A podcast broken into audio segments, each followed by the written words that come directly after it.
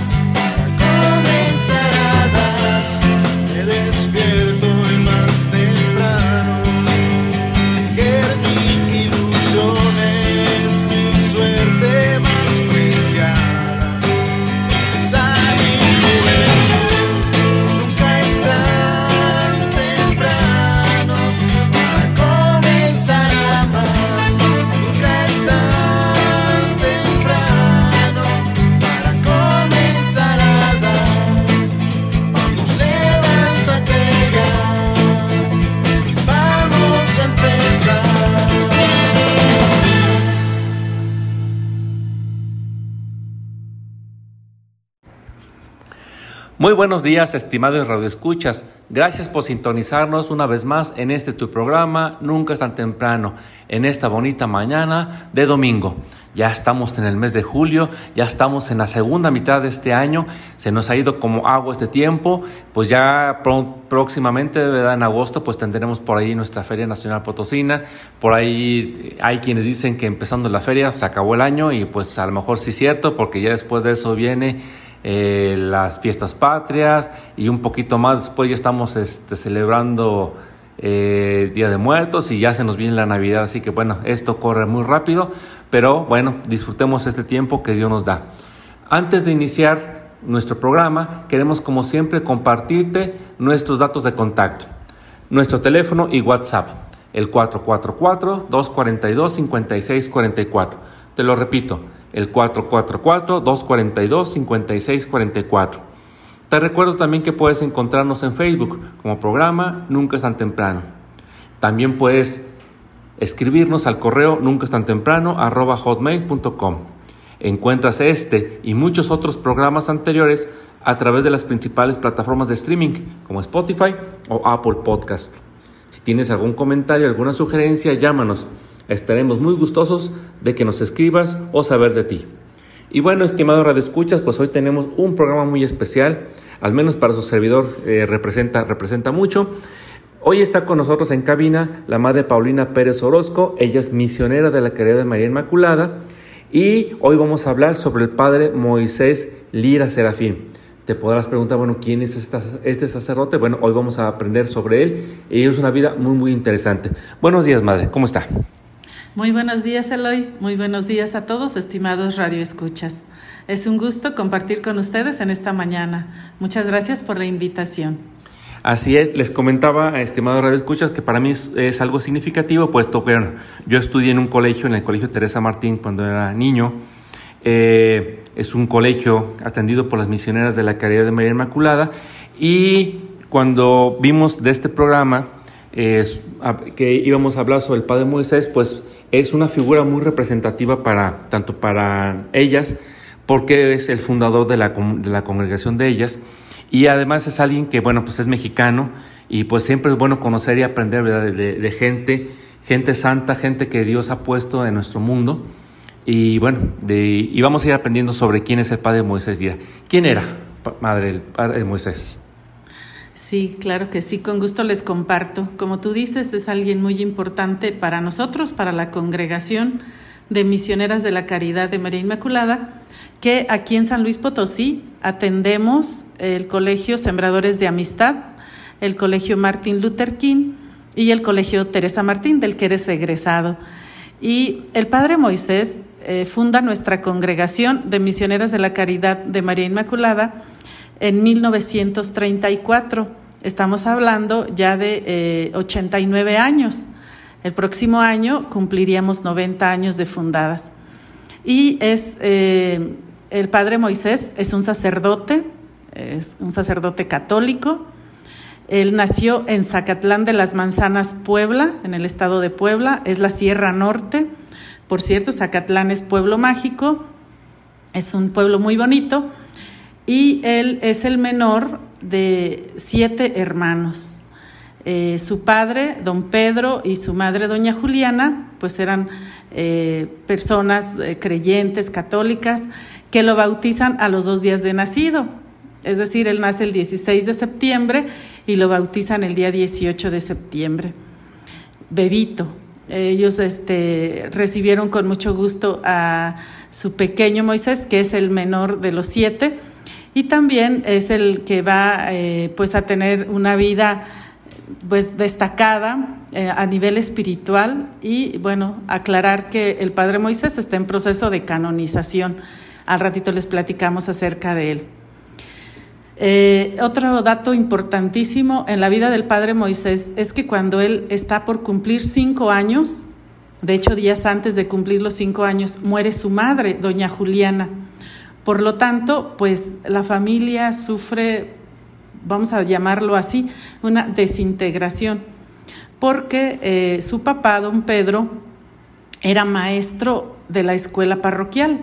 En ese tiempo, eh, pues bueno, sabemos que las escuelas este, mucho estaban a cargo de los sacerdotes. Entonces, el padre Francisco Javier Hernández era el párroco en Zacatlán de las Manzanas, era el, que tenía la escuela parroquial y el papá de Moisés era el maestro.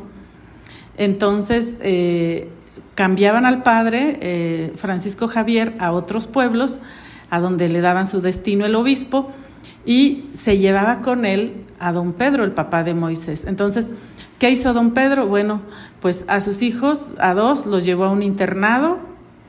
Eh, su hija, la mayor, ya se había casado, le deja otra hija pequeña y se lleva con él a Moisés.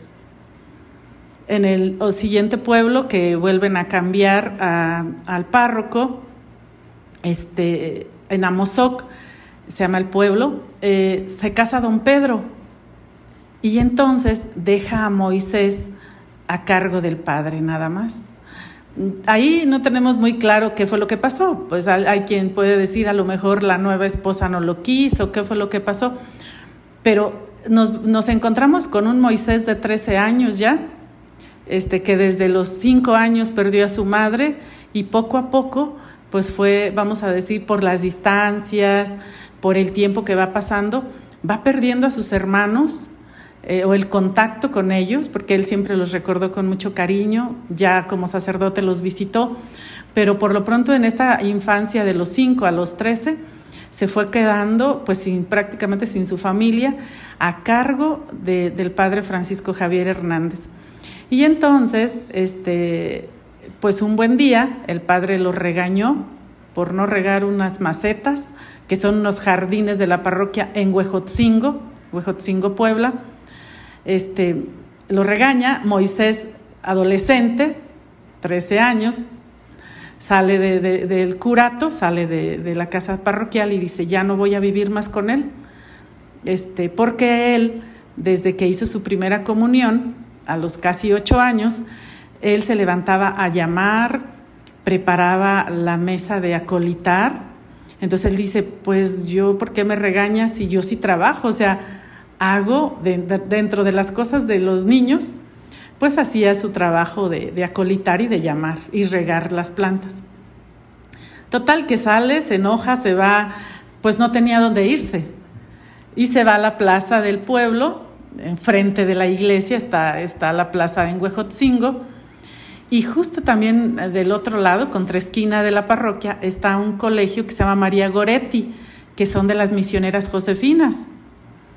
Y ellas pues conocían al niño que vivía con el padre y que acolitaba, ¿verdad? Entonces lo vieron ahí, la madre Victoria, este, misionera Josefina, lo ve y le dice, bueno Moisés, pues ¿qué haces ahí en la, eh, que no estás ahora en la parroquia y estás acá en la plaza, ¿qué estás haciendo ahí? Entonces ya Moisés le cuenta, pues pasó esto, el padre me regañó, este, yo ya no quiero vivir con él. La madre se lo lleva a la, a la escuela y lo deja ahí en un cuartito en la entrada, era una, escuela de niñas. Entonces le dice, pues por lo pronto te voy a tener aquí. Yo creo que conocían un poco su historia. Y entonces le dice, y te voy a buscar una bienhechora. Y ella conocía a una señorita que vivía en Puebla, la capital, que se, llama, se llamó Petra Múnive. Pues bueno, va y le platica a este, la madre Victoria, misionera Josefina, le platica a Petrita y ya ella dice, pues quiero conocer a este niño del que me hablas, a este muchachito, adolescente.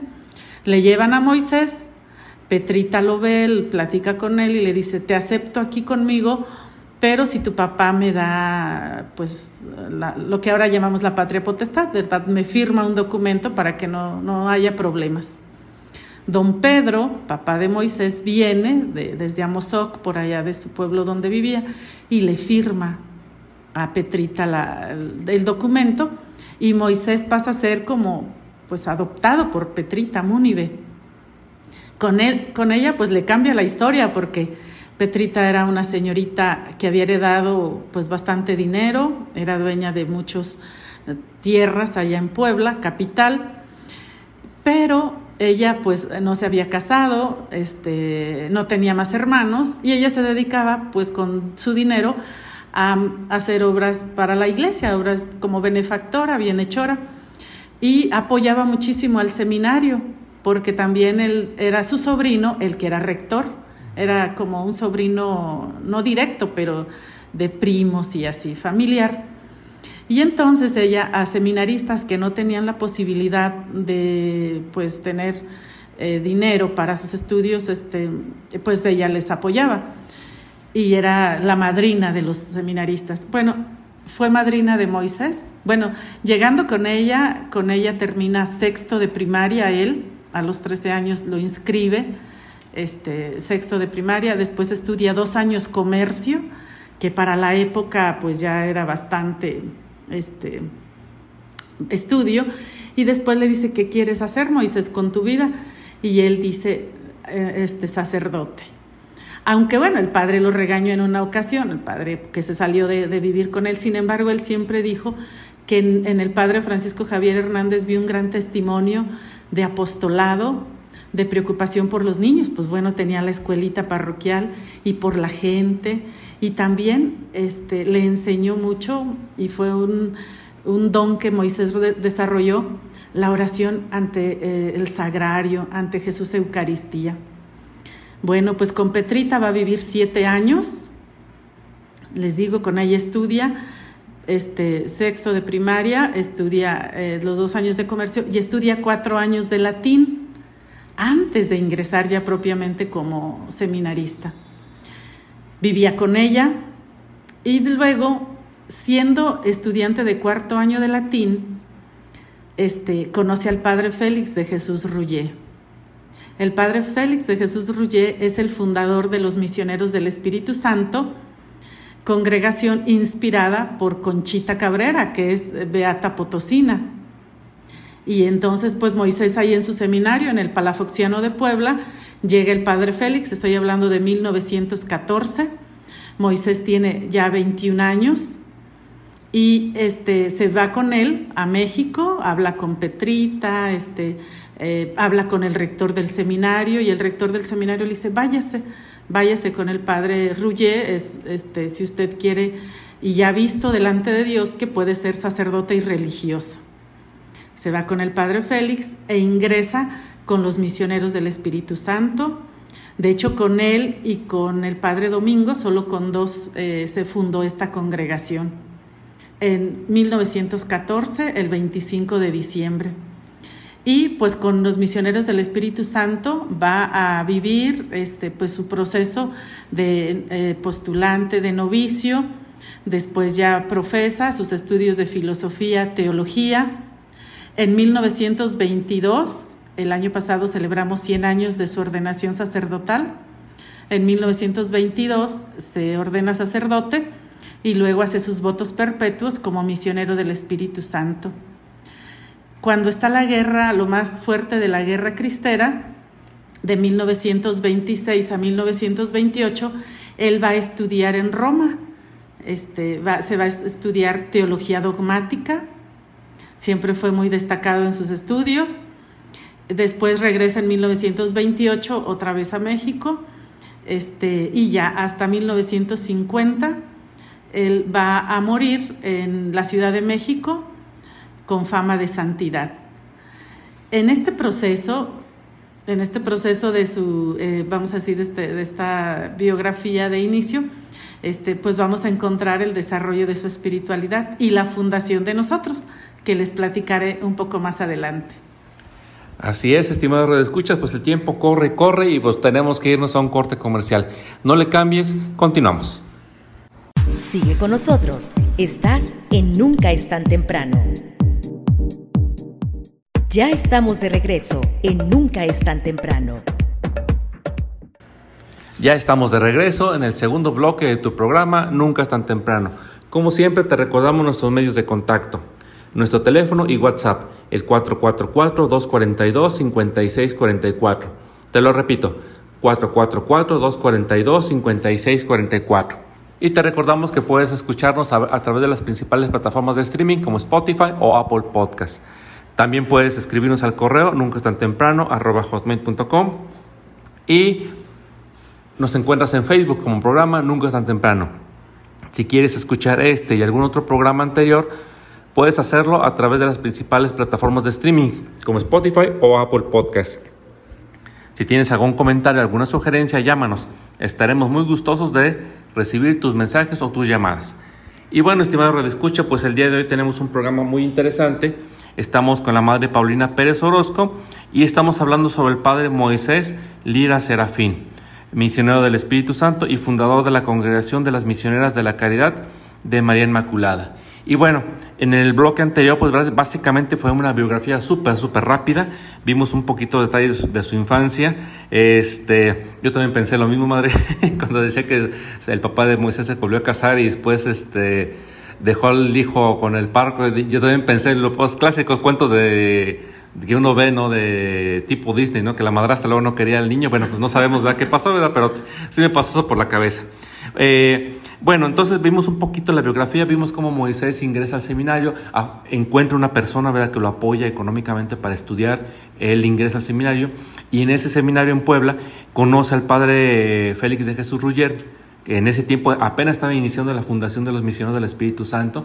Cabe mencionar, estimado de escuchas, que la época en la que inicia esta fundación es una época muy difícil en México.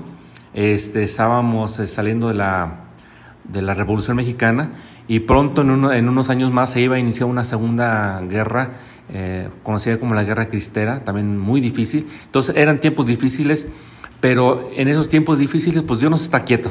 Dios sigue, Dios sigue a, a, amando esa iglesia, amando a la humanidad y pues sigue, Él sigue trabajando. Sí, a lo mejor nosotros no nos damos cuenta, ¿verdad? pero Dios sigue trabajando. Y bueno, nos quedamos con que el padre Moisés este, conoce al padre Félix, eh, se va con él y empieza su, caminar como misionero del Espíritu Santo. Así es. Efectivamente, ahorita les compartiré acerca de la espiritualidad que el Padre Moisés recibe como herencia en su congregación, los misioneros del Espíritu Santo, que es una congregación mexicana fundada eh, precisamente en México, en lo que le llamaban la Capilla de las Rosas, en el Cerro del Tepeyac.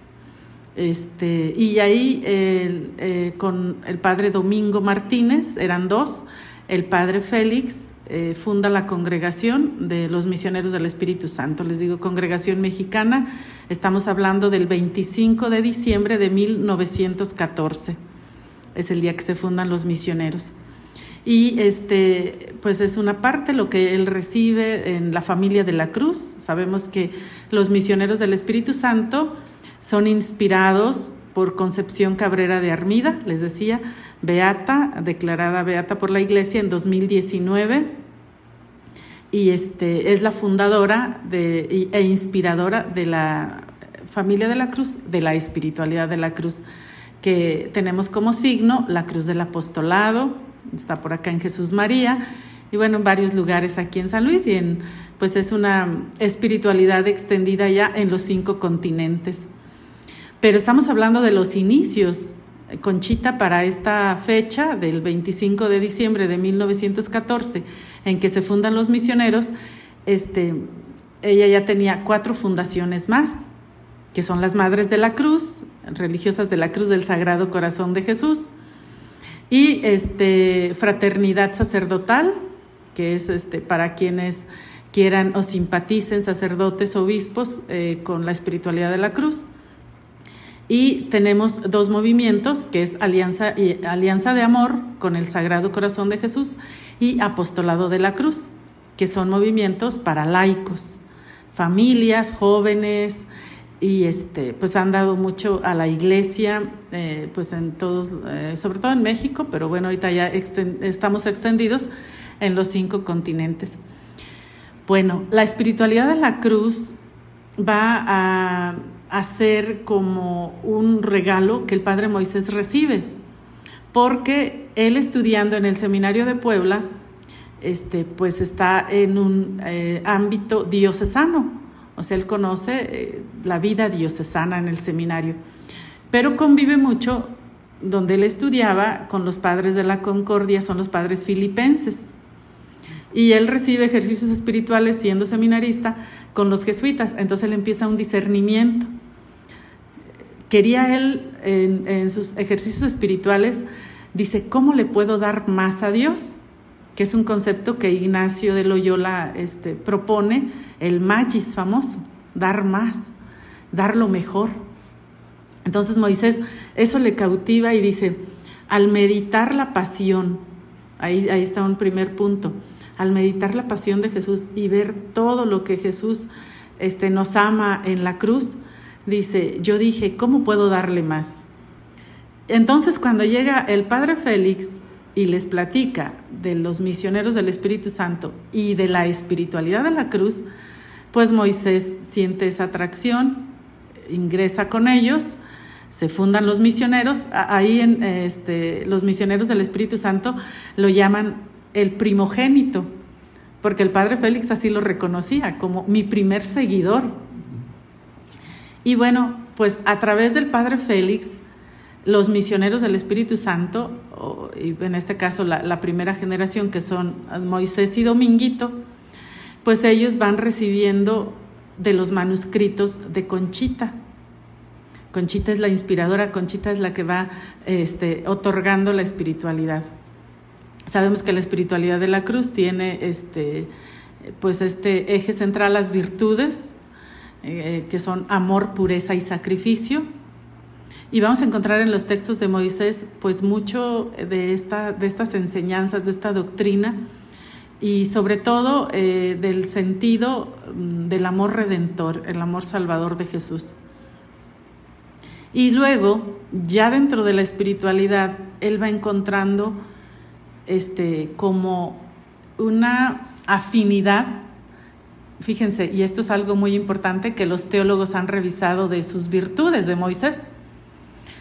¿Cómo es posible que un niño y jovencito que prácticamente está abandonado de la familia, este, va a encontrar en la espiritualidad de la cruz eh, como un mensaje clave en su vida el amor de Dios como padre. Si él carecía prácticamente del amor de padre y madre, no porque no lo quisiera don Pedro, pues don Pedro hizo su vida, ¿verdad? Pero pues vamos a decir que no estaban las condiciones en su historia como para que él experimentara el amor del Padre. Y la espiritualidad de la cruz, como Conchita este, tiene la visión de la cruz del apostolado, lo primero que ve son luz y nubes. Y las nubes y la luz son esa presencia del amor del Padre que va a sostener el proyecto salvador de Jesús.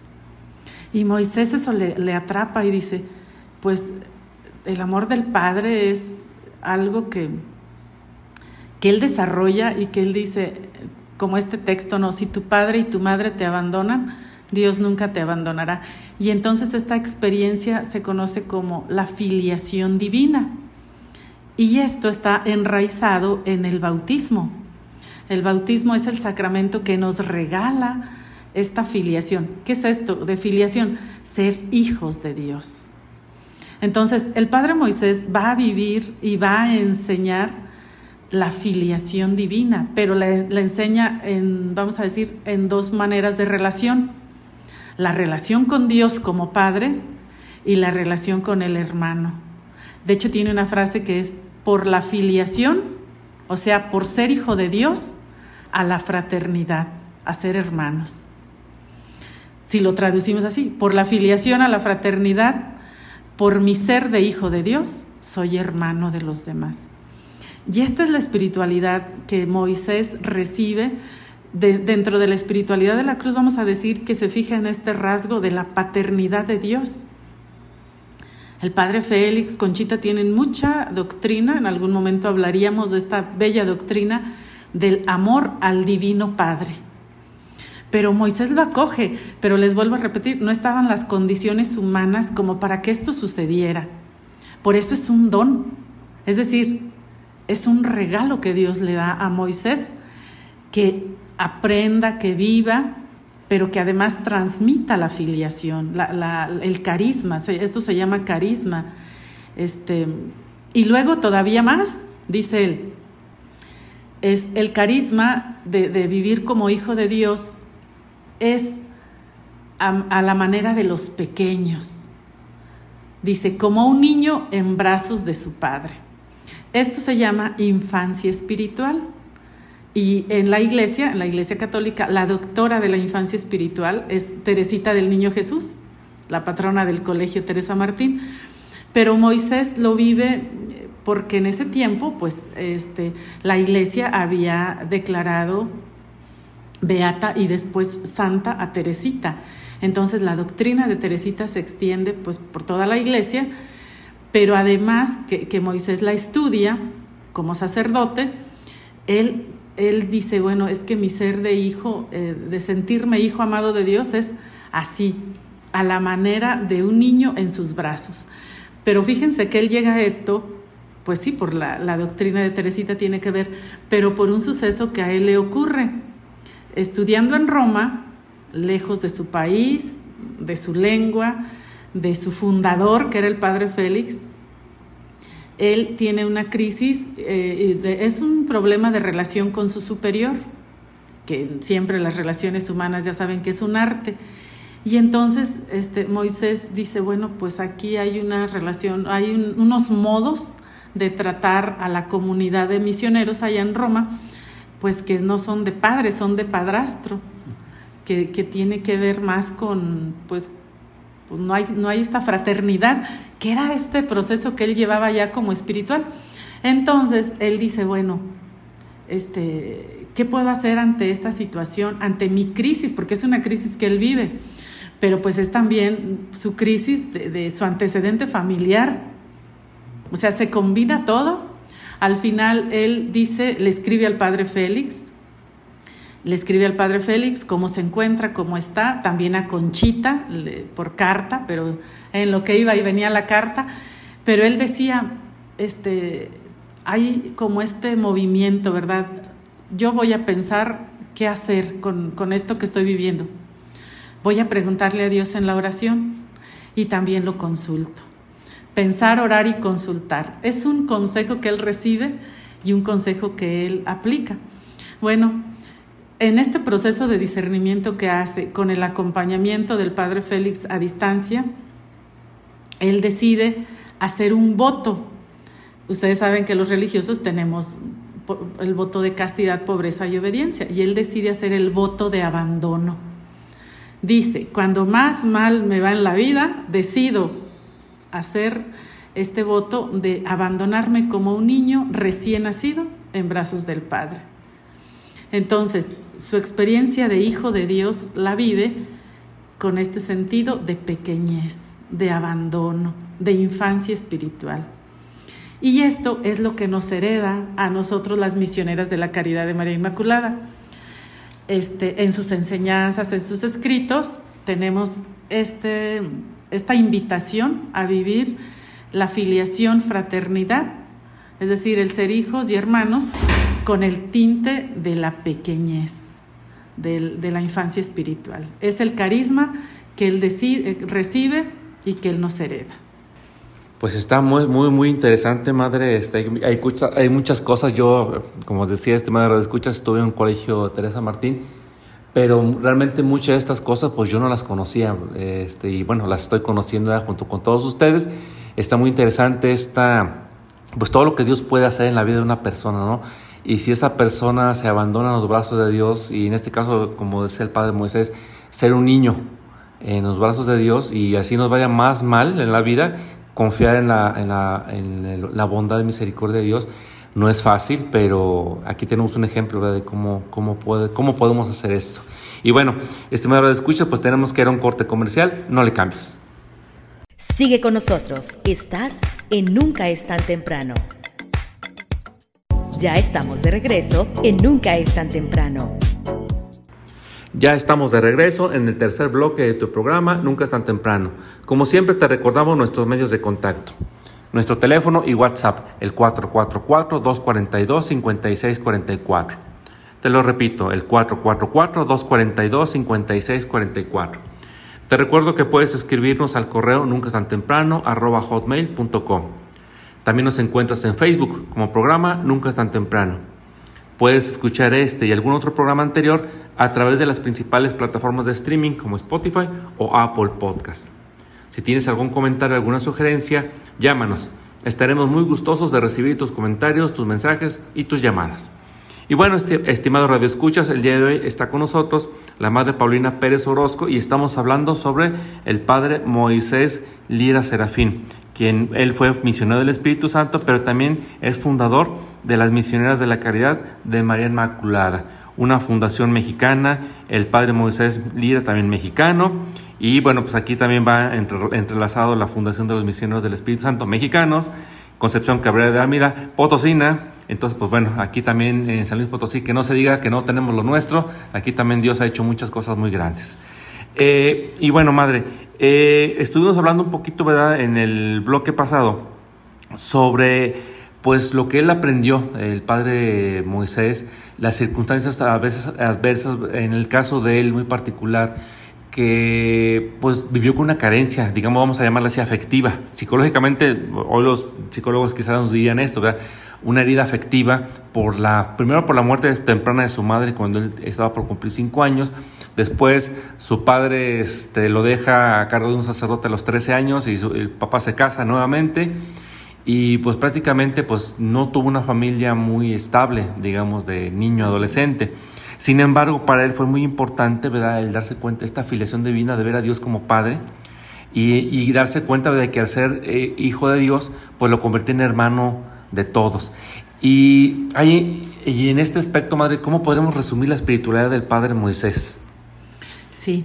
Eh, como lo tenemos ahorita en las constituciones, ya después de los estudios que hemos venido haciendo eh, con 89 años de fundación, con estas enseñanzas, tenemos gracias a, unas hermanas que lo quisieron muchísimo, la- las de la primera generación, tenemos este, sus, unos cuatro tomos, mm, son más, su libreta espiritual, cuatro tomos, muchas cartas dirigidas a, a muchas personas, no nada más hermanas, también a sus acólitos, a sus hermanos de congregación, a Conchita, al Padre Félix, a mm, seminaristas de otras este, congregaciones y diócesis, hermanas también. Él alcanzó a dirigir este, pues, eh, por ejemplo, las, mision- las eh, madres pasionistas, muchas congregaciones de la época que este, pues él fue acompañando espiritualmente. Entonces, como condensando esta, eh, estas enseñanzas, esta doctrina que tenemos de él, este, su espiritualidad se resume en vivir y transmitir la filiación divina desde el espíritu de pequeñez. Y él tiene un lema, toma como lema eh, personal eh, Juan 8:29, hago siempre el agrado de mi Padre. Es una frase que Jesús dice y que el Padre Moisés la toma para sí. Entonces, ¿cómo, cómo vivir la filiación y la pequeñez?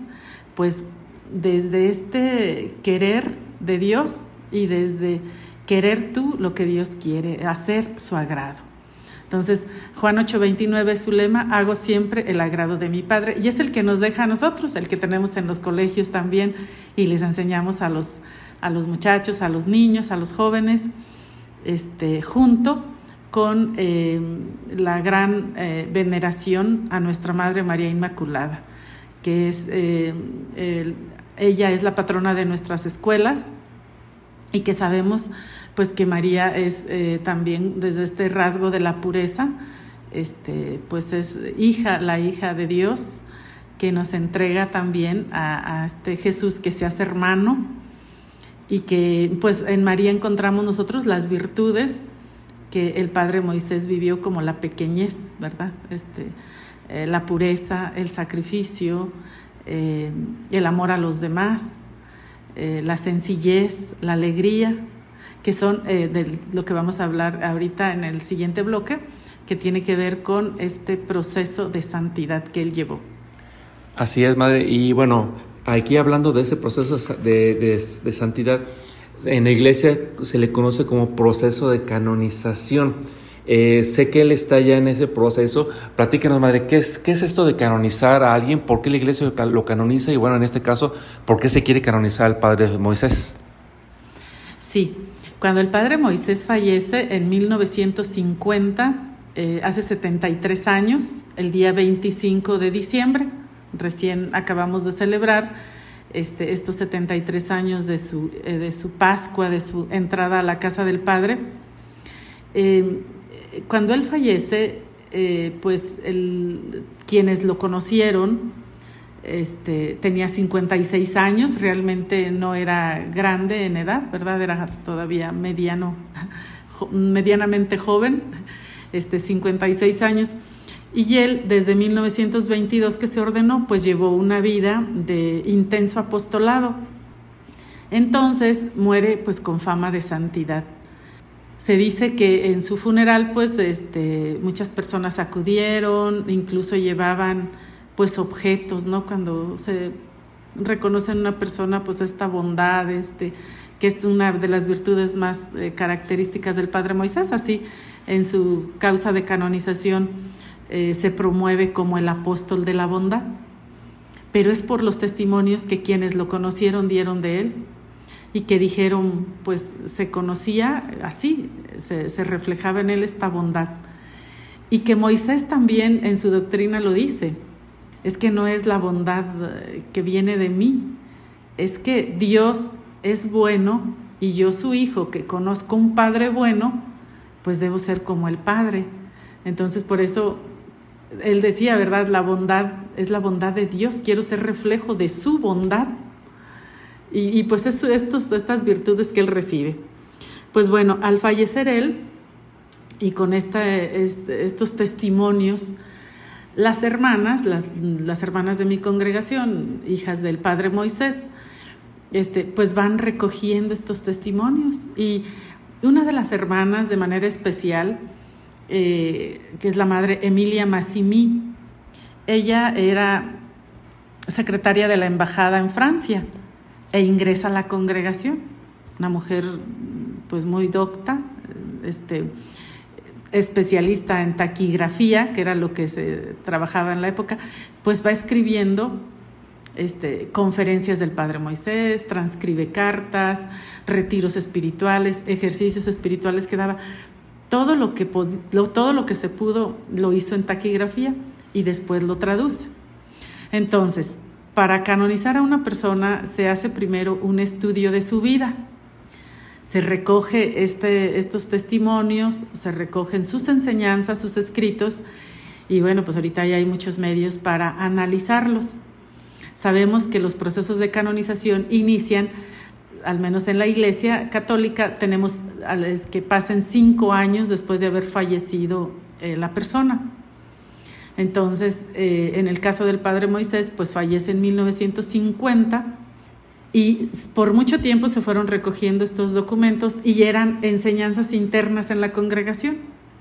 En el año 2000 llega un momento en que ya se tiene como todo el archivo que estaba en taquigrafía, ya se tiene eh, eh, pues en documentos, ya se tienen los libros, los textos de manera más formal y en el año 2000, el 4 de febrero, se hizo eh, la apertura de este proceso de, canonización. Esto es un estudio minucioso. Este, si se encontrara algo que en su vida no corresponde, vamos a decir, no hay coherencia o, o falta, este, hay algún antitestimonio, pues ya, este, ya no procede, ya la causa ahí queda. Porque no es una persona que vivió con coherencia su, su, su vida, ¿verdad? En este caso él como sacerdote y como religioso, que se estudia pues su, sus relaciones, cómo, cómo se relacionaba con los hermanos, con las personas, con los niños. Sobre todo ahorita en esto se pone mucho énfasis, que sea realmente una persona que haya dado un buen testimonio de vida, de caridad, de fraternidad, que lo que él enseñaba lo, lo vivía, ¿verdad? Básicamente. Que esta espiritualidad que él propone también la vivía con coherencia. Por ejemplo, su oración, este, la misa, en las confesiones, que también se le juntaban colas para confesar. Ya les platicaré esas anécdotas en otro momento. Pero bueno, entonces encuentran esta una vida como con mucha consistencia, con testimonio cristiano. Este proceso se llama siervo de Dios, que es la primera parte. De ahí se estudian sus virtudes. Si esta persona que tiene una vida buena eh, lleva este, pues unas virtudes que, le puedan, eh, que se le puedan reconocer. Entonces ahí se elabora un documento que se llama Posicio.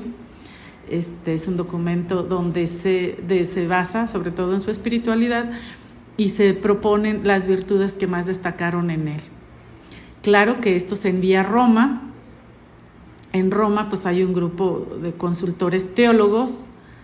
Este, también pues lo, ahorita es un equipo este, de varias disciplinas, también a nivel psicológico, por sus letras, todos, sabemos que se puede este, saber el perfil eh, pues de la persona, perfil humano, perfil espiritual. Entonces, los teólogos encuentran en Moisés nueve virtudes que vive en grado heroico.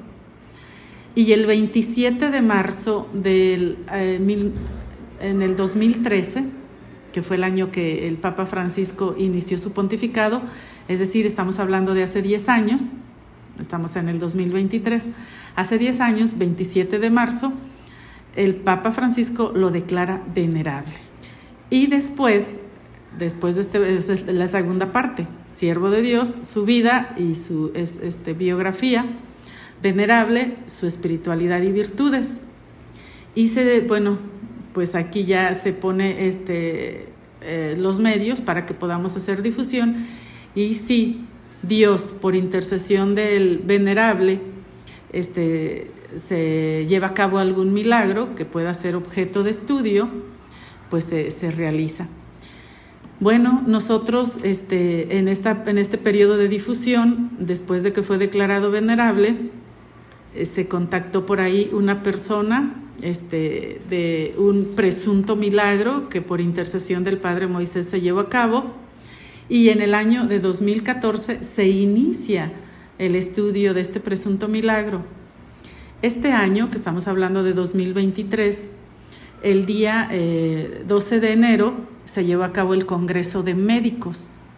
Los médicos son quienes eh, a nivel este, científico pueden decir si tiene elementos como para seguir adelante. Fue aprobatorio, fue este, a favor de Moisés. El día 30 de mayo, es decir, hace un mes y días, se llevó a cabo el Congreso de Teólogos. Los teólogos definen si la intercesión es exclusiva. Y ahora esperamos el consistorio de cardenales y obispos y después de ellos este, el que el Papa pueda declararlo beato. Entonces, siervo de Dios, venerable, beato, y con un segundo milagro después de la beatificación puede ser este, canonizado, que entra al, eh, pues al canon de los santos en la Iglesia Católica. Pues está muy, muy interesante, estimado de las escuchas. Desafortunadamente el tiempo nos está comiendo. Vamos a ir rápidamente a un corte comercial y regresamos. Estás escuchando Nunca es tan temprano. Ya estamos de regreso en Nunca es tan temprano. Ya estamos de regreso en el cuarto bloque de tu programa Nunca es tan temprano. Y estimado escucha, pues hoy tenemos un programa muy muy interesante. Está con nosotros la madre Paulina Pérez Orozco y estamos hablando sobre la vida y obra del padre Moisés Lira Serafín, quien es, fue misionero del Espíritu Santo y fue fundador de los misioneros de la caridad de María Inmaculada.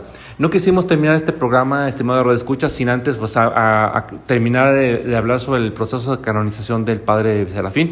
Madre, este, vamos viendo que la, vida del padre Serafín, pues digo, del padre Moisés, ¿verdad? Perdón, no sé qué estaba pensando, del padre Moisés es una vida que podemos llamar una vida ejemplar. Eh, a veces pensamos que el hecho de que, algo- de que alguien sea canonizado es lo que, lo que conocemos como un santo, eh, es pedirle milagros, pero no es solamente eso, ¿verdad? ¿Por qué la iglesia canoniza a alguien? Pues creo que la palabra clave es la cristoconformación. Es decir, nuestro Padre Dios nos envió un modelo a seguir, que es su Hijo. Porque bajo el sol, los seres humanos, pues eh, todos eh, tenemos fallas, errores. No hay modelos de santidad en, en ese sentido vamos a decir que nosotros los seres humanos sigamos a otro ser humano como ejemplo tal cual. Pues hay líderes, hay gente este, que ha hecho mucho bien, pero alguien que cubra todas las expectativas, pues es Jesús. Es Dios mismo que se encarnó, que se hizo uno de nosotros y que nos enseña este camino eh, de vivir como hijos de Dios, de vivir como hermanos. Por lo tanto, en los escritos del Padre Moisés está esto, este anhelo de yo quiero Cristo conformarme, quiero ser otro Cristo. De hecho, él les decía a la gente que lo buscaba con su fama de, humana que tenía, de que les caía bien, era este seguido por muchos, decía, él en su oración le decía a Jesús, que me busquen a mí, pero que te encuentren a ti. Entonces, la iglesia lo que nos enseña es, pues, este, esta gracia de Dios, estos dones de Dios, del Espíritu Santo, que nos hace esto, Cristo, conformarnos parecidos a Cristo. Las santidades de Dios, y Él nos la otorga.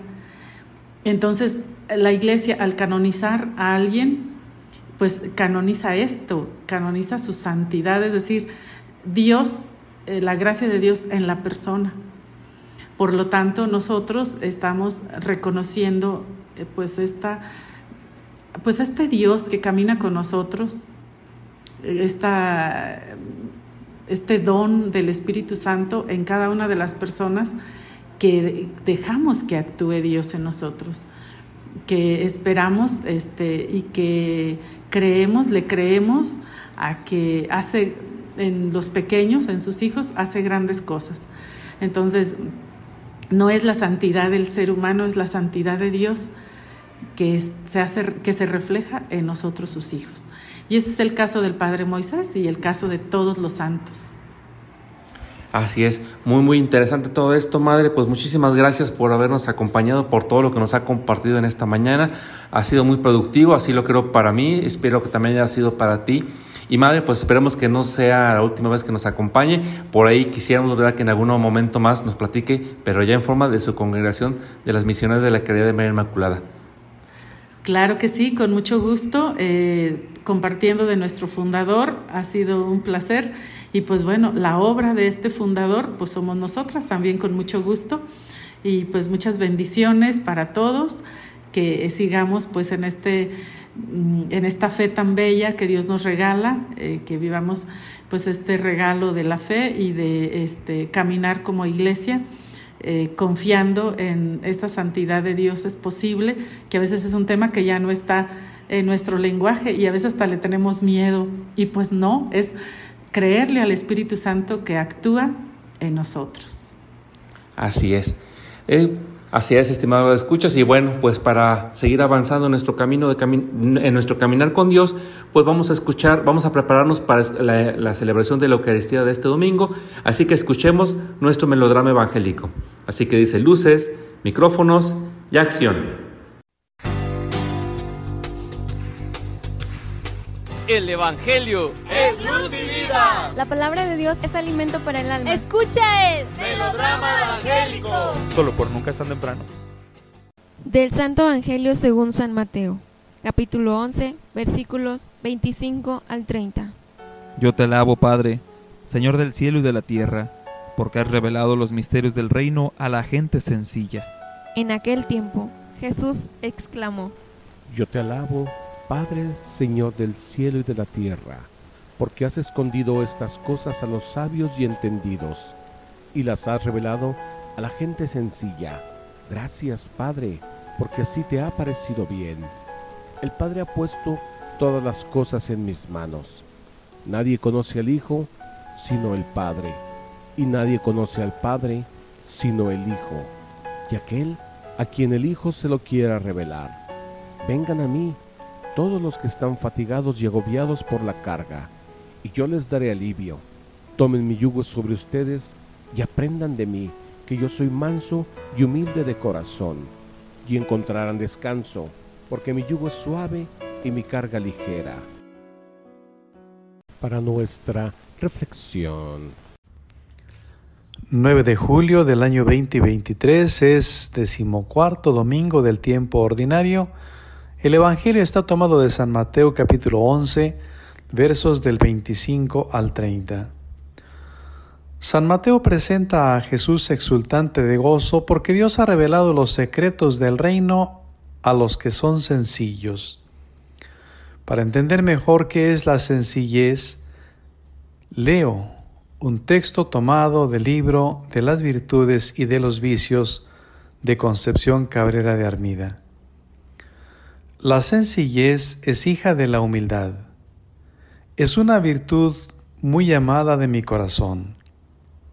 Ella atrae las miradas de Dios y sus complacencias sobre el alma dichosa que la posee. La inocencia es su apoyo y un corazón puro su albergue.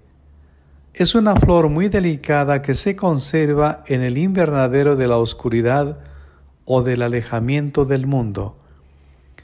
Crece con la gracia y se desarrolla y afina con el conocimiento propio.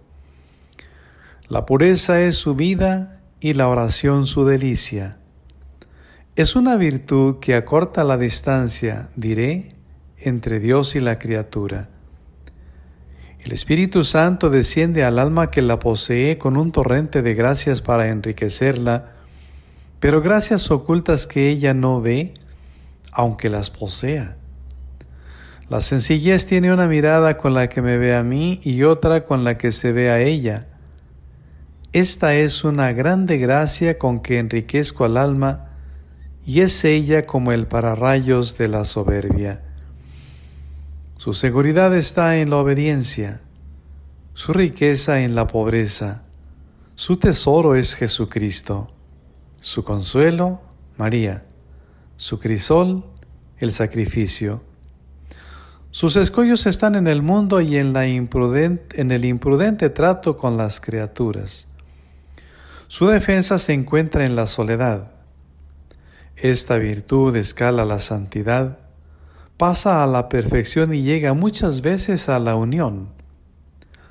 El alma sencilla es una tierra dispuesta para grandes cosechas espirituales en manos de un director santo. La sencillez es una joya poco común y de inapreciable valor. Un director entendido y santo puede aquilatar su precio y, ay, si no trabaja en pulirla, yo le pediré cuenta muy estrecha. El enemigo principal de esta virtud candorosa es Satanás con toda su astucia y malicia, pero su refugio inquebrantable es María, porque María es el refugio del alma sencilla, porque María fue la sencillez misma en todo su esplendor, en todo el esplendor de su belleza. Así que, aquí termina la cita. Así que si quieres que Cristo te revele los misterios del reino de Dios por su Espíritu, debes cultivar las virtudes, especialmente la sencillez que nace de la humildad, la mansedumbre y las demás particularmente mencionadas en este pasaje que acabamos de citar. En la medida en que las cultives podrás reconocerte discípulo o discípula de Jesús, quien de este modo te revelará poco a poco los misterios del reino. Jesús invita a todo aquel que está fatigado por la carga, se entiende de la ley y de sus agravantes por parte de algunos fariseos, escribas o doctores de la ley, para que acudan a Él y aprendiendo de Él, de sus enseñanzas y sus actitudes, pueden encontrar el alivio que necesitan. Hay personas que sienten no poder más con la situación en que viven. Es porque no acuden a Jesús. Algunos piensan que pueden resolver solo sus problemas, sus dificultades, pero pasa el tiempo y no lo logran. Otros reconocen, al menos en su interior, que necesitan de Dios y piensan acudir a Él, pero le dan largas al asunto y no lo hacen. Pareciera que someternos a Dios nos traería una mayor carga. La imagen del yugo que nos presenta Jesús nos hará pensar en el trabajo obligado a que se somete a algunos animales o a la cruz, que, así pensamos en ocasiones, es impuesta por Dios.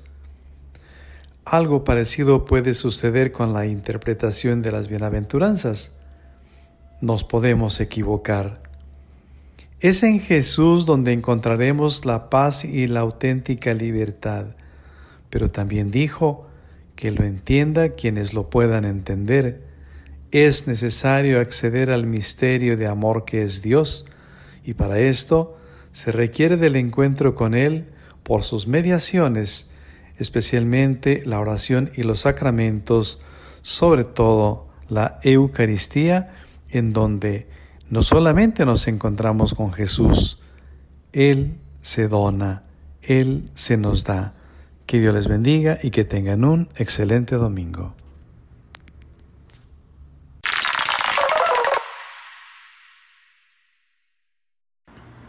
Como siempre agradecemos al ingeniero David, a Abdiel y a todo su equipo por la realización de este melodrama evangélico, así como al sacerdote Margarito de la Torre por las reflexiones que domingo a domingo nos hace llegar a este tu programa.